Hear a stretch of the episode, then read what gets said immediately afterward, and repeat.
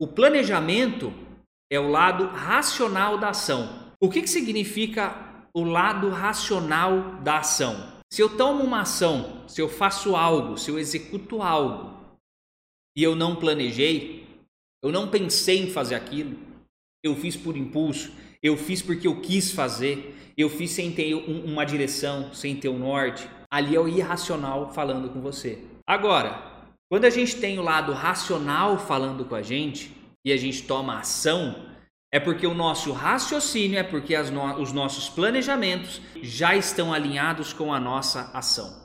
A ação é feita baseado num planejamento racional, num planejamento de saber exatamente o que precisa ser, o que precisa ser feito. E é um exercício, sim, de colocar no papel números, indicadores, fatores, envolve tudo isso.